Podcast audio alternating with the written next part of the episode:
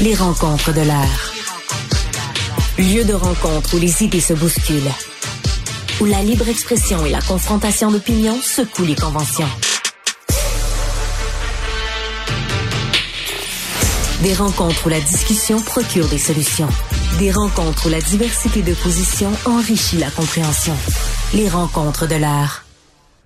Emmanuel Traverse est avec nous pour poursuivre l'analyse de l'actualité. Emmanuel, bonjour. Bonjour. Il sera question dans la première partie de notre échange de four à pizza, de woke, ah. de Pierre Poilièvre, d'écologisme, de gauche, de liberté d'expression et de fake news. De quoi parlons-nous exactement? De la croisade que mène le chef de l'opposition officielle en faveur des fours à pizza. C'est pas peu dire.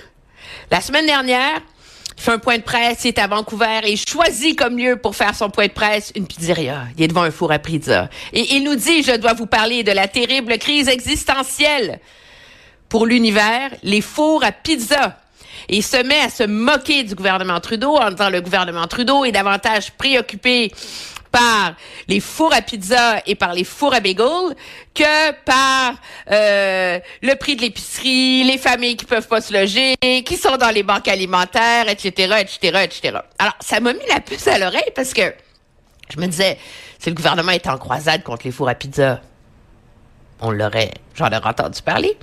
Et euh, je dois rendre à César ce qui vient à César. Le National Post a finalement fait un article en fin de semaine qui nous détaille le fin fond de l'affaire, parce que j'ai pas eu le temps de m'y penser. Mais finalement, le gouvernement est pas en croisade contre les fours à pizza. Euh, c'est pas comme Valérie Plante quand elle avait décidé d'interdire euh, les foyers à bois, puis qu'elle voulait réglementer les fameux fours à bagel et à pizza à Montréal. Non, non. Ce qui est arrivé, c'est que le, le registre national des émissions de polluants, parce que ça existe, faut être capable de mesurer la pollution, a demandé aux propriétaires, à certains propriétaires de fours à pizza et de fours à bégo, de mesurer leurs émissions et de les rapporter pour qu'on puisse au moins savoir, avoir un, un, portrait clair de la situation. Vous voyez? Mais c'est trop nuancé, ça. Alors, Monsieur Poiliev, lui, fait croisade pour, est en croisade contre le wokisme qui s'attaque au four à pizza et pour la liberté de nos bégos montréalais. Eh ben, tu m'obliges à me porter à la défense de Poilièvre parce que j'ai l'impression que. Mais je savais, c'est pour ça qu'on en parle. Parce, parce que, parce que, globalement, quand le gouvernement décide de commencer à multiplier les enquêtes et les informations, surtout quand on sait leur lecture qu'ils ont de la transition écologique, énergétique, surtout quand on connaît leur tendance aux progressistes globalement à culpabiliser le commun des mortels hein, pour à peu près tout ce qui fait. Est-ce que c'est pas une inquiétude légitime de Pierre Poilièvre en disant un instant, un instant, là la première étape c'est celle-là, mais la suivante ou celle qui suivra, il y aura véritablement une volonté d'encadrer, tout comme les fours, euh, tout, comme en fait les progressistes municipaux l'ont fait. Eh bien, il y aura une volonté de casser des fours à pizza au nom de la lutte contre les changements climatiques. Est-ce que c'est à ce point inimaginable de croire qu'il s'inquiète à raison de cela? C'est pas inimaginable de croire ça. Et s'il présentait son argument ainsi, on pourrait avoir un débat. Mais le problème, c'est que lui passe d'une agence fédérale qui demande des données à une... Il, fait le, saut, là, mais il saute comme les dix étapes de ton argument pour en arriver que le gouvernement veut sévir contre les fours à pizza. Et c'est là, moi, je trouve qu'il y a un, danger pour lui. C'est sûr que c'est très drôle. Le monde qui a Trudeau, ils vont dire, ah, tu regardes, il est fou, il est comme Valérie Plante, il veut fermer les fours à pizza. Mais en même temps, quand il fait ça, mais là, il s'expose à la réponse de Stephen Guilbeault, le ministre de l'Environnement, qui lui reproche de marchander dans des théories de conspiration. Parce ah que, est-ce que tu peux pas passer d'un risque à la réalité sans sans argument? Le gouvernement est pas en croisade contre les fours à pizza en ce moment.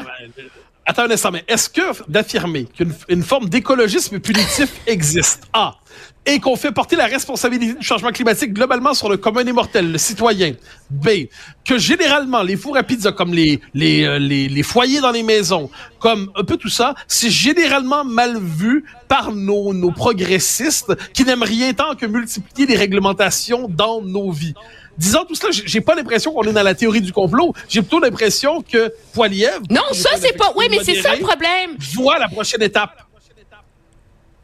Oui, mais il dit pas je vois la prochaine étape. Il dit pas regardez, c'est un exemple. d'un gouvernement qui se préoccupe des petits détails sur les questions environnementales et qui va finir par punir les petits commerçants plutôt que de se préoccuper de comment euh, des grandes questions environnementales, comment s'assurer, par exemple, qu'on produise euh, euh, du gaz naturel vert ou je sais pas quoi là. Tu sais, on, tu peux comparer des pommes et des pommes, mesure environnementale pour mesure environnementale.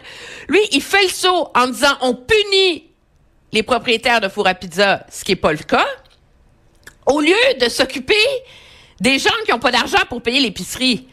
Et c'est là que moi, et, et, je suis de ceux qui... Euh, qui n'accréditent pas les thèses que Pierre Poilievre est un Trumpiste, puis que c'est comme la fin du monde, tu sais, s'il est élu, puis que c'est un antidémocrate, puis qu'il va mettre le feu au Canada.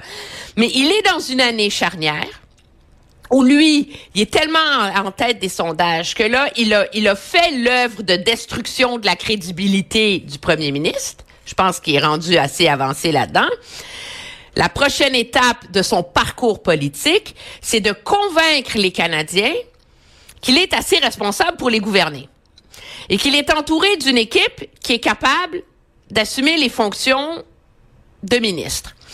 Quand il se lance comme ça, dans des raccourcis intellectuels qui sont très rigolos, j'en suis, et qui servent avant tout à mettre une vidéo sur son fil Twitter et ses médias sociaux pour attirer des dons et craquer sa base, le problème, c'est que il mine le sérieux qu'on exige de lui. Et c'est là, et c'est là qu'il est sur une pente très glissante, un peu, puis là je vais ouvrir une autre porte, ça va vraiment t'énerver, comme il l'a fait euh, euh, hier en déclarant que UNRWA, l'agence des Nations Unies pour les réfugiés palestiniens, est une entité terroriste il y, a, un raccourci là-dedans. Et ce sont ces raccourcis pour fin de communication politique qui, dans mon livre, demeurent son talon d'Achille et ce que j'appellerais sa kryptonite politique. Mais euh, je te, je te retourne quand même la question autrement. Est-ce que, est-ce que, selon toi, Poilièvre a raison de dire que lorsqu'on commence à puis je reviens là-dessus parce que c'est un bon exemple, à faire l'enquête sur les fours à pizza des uns des autres, puis les bagels, tout ce qui représente ça, est-ce qu'on peut dire qu'avec raison, normalement, les, les nos, ils s'inquiéteraient du fait que nos amis progressistes, écolos, un peu autoritaires, commence ça pour aller dans une étape plus loin et que normalement, d'ici 2, 3, 4, 5 ans, ça vient qu'une réglementation tellement serrée que c'est une autre manifestation d'écologie punitive sur le dos du commun des mortels. Est-ce que cette préoccupation-là, nonobstant les, euh, les calculs que tu prêtes à Poilievre, c'est une préoccupation légitime? Moi, je vois ça dans un je vois pas ça de la de la même façon que toi. Je peux comprendre que les gens qui en ont contre l'écologisme et la réglementation de la pollution voient ça ainsi. Mais le gouvernement... si on, non, non, attends, stop! Stop! Si le gouvernement punit des industries X, Y, Z, dont on connaît déjà leur niveau de pollution, OK? Et leur demande de participer à des bourses de carbone, d'investir dans l'assainissement de leur méthode de fabrication, etc., qui se disent, ça vaudrait la peine de vérifier quand même si les fours à pizza, ça pose problème ou pas. Est-ce que c'est si grave que ça? Je te retourne Je ne dis pas que ça doit être la priorité du ministère de l'Environnement. Ah. Mais à un moment donné, si on, est dans une, si on, est dans une logique de décarbonation, où on, explique aux gens qu'ils doivent laisser leur voiture de côté pour prendre les transports en commun, qu'on investit des dizaines de milliards de dollars pour euh, transformer nos systèmes de chauffage, construire des nouveaux barrages électriques, euh, construire des nouveaux systèmes de transport en commun, de se dire, est-ce que finalement, les restaurants devraient être concernés par leur méthode de production? Je pense que la question est légitime. Tu peux pas condamner la réponse avant de l'avoir eue. Ah. Ah non, mais moi, ce que je te dis, c'est que la question... C'est comme céder à la paranoïa environnementale. Ah non, et on, on, nomme paranoïa trop souvent une simple capacité d'être de, de, de, voir à l'avance le coup d'après. dire, si on pense, pour reprendre ta question, qu'on vit dans un moment où, au nom de l'écologisme, comme on le voit en Europe aujourd'hui, il y a la multiplication de méthodes autoritaires qui ont moins à voir avec la, la lutte contre le changement climatique qu'avec l'irrépressible manie d'une certaine gauche d'avoir un contrôle social toujours plus étendu sur la société au nom d'idéaux toujours plus lumineux. Je pense que c'est une inquiétude qu'on peut présenter. Non, mais là, c'est tellement gros ce que tu dis dis, c'est même pas Ah, sérieux, là. C'est pas comme mais si, si. la gauche se lève le matin en disant, comment est-ce que je vais punir Ah, le fabricateur de bagels? tu sais, je veux dire, sérieusement, la gauche Ah, se dit, il faut réduire nos émissions, il faut traiter toutes les entreprises également. Ça vaudrait la peine de se poser la question. Ah, Et on, on jugera du règlement une fois qu'il sera adopté. La preuve, comme quoi, c'est pas automatique que la gauche réussit à sévir et à punir les fours à pizza. C'est regarde ce qui est arrivé à Montréal. Quand Valérie Plante a banni les foyers à bois, comme beaucoup d'autres villes le font, euh, la question des bagels s'est posée parce que c'est une institution montréalaise et c'est une des grandes fiertés de Montréal, c'est qu'on fait quand même les meilleurs bagels sur Terre. Et là, tout d'un coup, il y a une telle levée de bouclier que le gouvernement, euh, la municipalité et l'administration Plante a été obligé de mettre ça sur la glace, de le reporter, de le reporter, a pelleté ça dans la cour de la communauté urbaine de Montréal. Et on verra, on attend justement leur décision là-dessus, là, prochainement. Donc, c'est pas une dérive autoritaire. La preuve, Ah. c'est que la levée de bouclier, la mobilisation populaire a eu raison de la démarche initiale de la mairesse il y a quelques années et on jugera de la qualité du règlement une fois qu'il sera émis, mais tout ça va avoir eu lieu cinq ans plus tard, quand même. Mais Personne, ne dit à l'instant que la gauche se réveille dans le désir de contrôle total. Je dis simplement qu'il y a une tendance. Ah, t'es pas loin! Sérieux, là? Non. Il y a une tendance dans nos sociétés à la surréglementation, au surencadrement, à la surnorme, à la multiplication des normes, toujours au nom d'idéaux qu'on dit les plus nobles qui soient. Et j'ai l'impression que cette espèce de, il y a une complaisance du commentateur, généralement, devant cette bureaucratisation et cette réglementation de l'existence. Mais, mais, mais, mais, mais nous en reparlerons, car tu voulais aussi nous parler du sondage qui annonce un Parti québécois peut-être majoritaire, en fait probablement majoritaire si l'élection avait lieu demain. Euh, Parti québécois qui est 32 dans les sondages et la CAQ à 21 puis les libéraux Mathieu. à 15 dont 6 chez les francophones. Il faut appeler ça le sondage qui a fait léviter Mathieu Bocoté. Oh, il y en a eu d'autres. Euh, c'est très intéressant, moi, je trouve, ce sondage-là, parce que ça soulève deux questions. La première, c'est euh, l'état lamentable dans lequel se trouve le gouvernement Legault dans l'opinion publique, et est-ce qu'il peut rebondir? Euh, est-ce qu'il peut rebondir? Moi, je pense que oui. Mais je pense qu'il devra contrer ses instincts pour y arriver. Euh, un stratège politique m'expliquait plus tôt cette semaine que l'opinion publique, c'est comme une pyramide. J'adore cette analogie.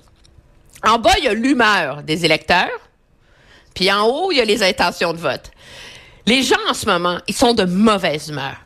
Pas personnellement contre M. Legault, bien que c'est lui qui encaisse, mais parce que la santé, ça va mal, l'éducation, ça va mal, on vient de se taper des grèves, le monde a la misère à payer l'épicerie, le logement. Il y a comme une impression que tout va mal. Sais, un peu comme si le Québec était brisé, là. Alors, c'est naturel que les gens décident d'en punir le gouvernement. Pour M. Legault, pour essayer, espérer remonter, il pourra pas faire ça en un mois, deux mois, trois mois. Il va falloir que ce soit petit à petit, grâce à une bonne gouvernance, qui va finir par convaincre les gens que les choses vont mieux et qui va changer leur humeur. Voilà pour M. Legault. Pour le Parti Ouais, québécois, est-ce que c'est signe que le Parti québécois peut et va gagner la prochaine élection? Sérieusement, malgré ton enthousiasme, j'en suis très, très loin. Ah bon? Peu. J'ai pas dit, oh, va, j'en sais rien. Mais peu. Attendez ça. Il y a deux ans, il y a deux ans, le commentariat, hein, les, spécialistes des chroniques euh, nécrologiques disaient le Parti québécois est mort, c'est fini, c'est foutu. Là, en ce moment, manifestement, une tendance a été renversée. Qu'il l'emporte ou non, on n'est plus du Oui, tout dans la ça, je suis d'accord. Il a ressuscité. L'opposition aurait pu se canaliser vers les libéraux. Ça aurait pu se tourner vers Québec solidaire. Mais c'est vers le Parti québécois. Il y a une raison pour cela. Et cette raison, ça commence Oui, moi, la raison elle, que je vois, la première, c'est le mot en N. Moi, je, moi, la raison première que je vois, c'est pas le N, nationalisme, c'est le P pour PSPP. C'est lui qui, par son style politique, son côté candide, son côté bonne foi, euh, etc., a réussi à euh, se percer une place dans l'espace public parce qu'il tranche avec les autres politiciens et par sa son habilité à manœuvrer le débat politique a réussi à retailler une place dans l'espace public au Parti québécois où le Parti québécois domine ses enjeux. Donc, il a réussi à définir des enjeux dans l'espace public qui, lui, sont propres, plutôt que d'avoir à s'insérer dans les débats des autres. On l'a vu avec l'histoire sur le roi, euh, sur le serment au roi, on l'a vu avec... Euh, euh, la question de l'immigration, euh, on l'a vu et on le voit comme il l'a fait super habilement cette semaine avec sa sortie sur l'histoire des écrans, le temps d'écran des enfants, comment se questionner là-dessus? Et donc, en ce moment, les électeurs sont en pétard parce que tout va mal. Ils ont un chef qui est sympathique, qui n'est pas polarisant objectivement et qui amène des idées intéressantes dans le débat politique, qui se fait le reflet de leur tendance nationaliste, alors il devient une valeur refuge. Mais le problème pour le Parti québécois demeure le même qu'il a toujours été, mais qu'il l'est davantage maintenant, qu'il en a fait une priorité, c'est le mot en S et le mot en R.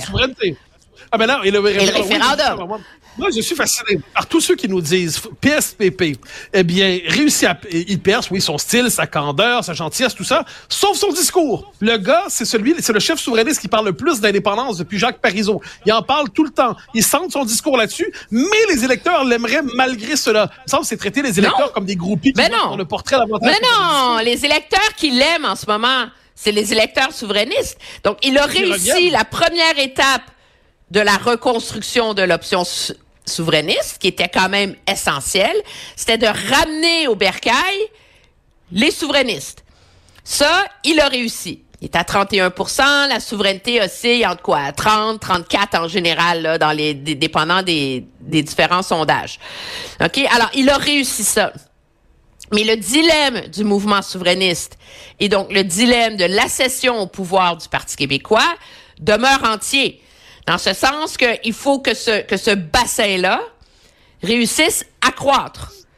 Et ça, ça reste à démontrer comment il va réussir à y arriver. Tu me diras, il lui reste deux ans et demi. J'en suis.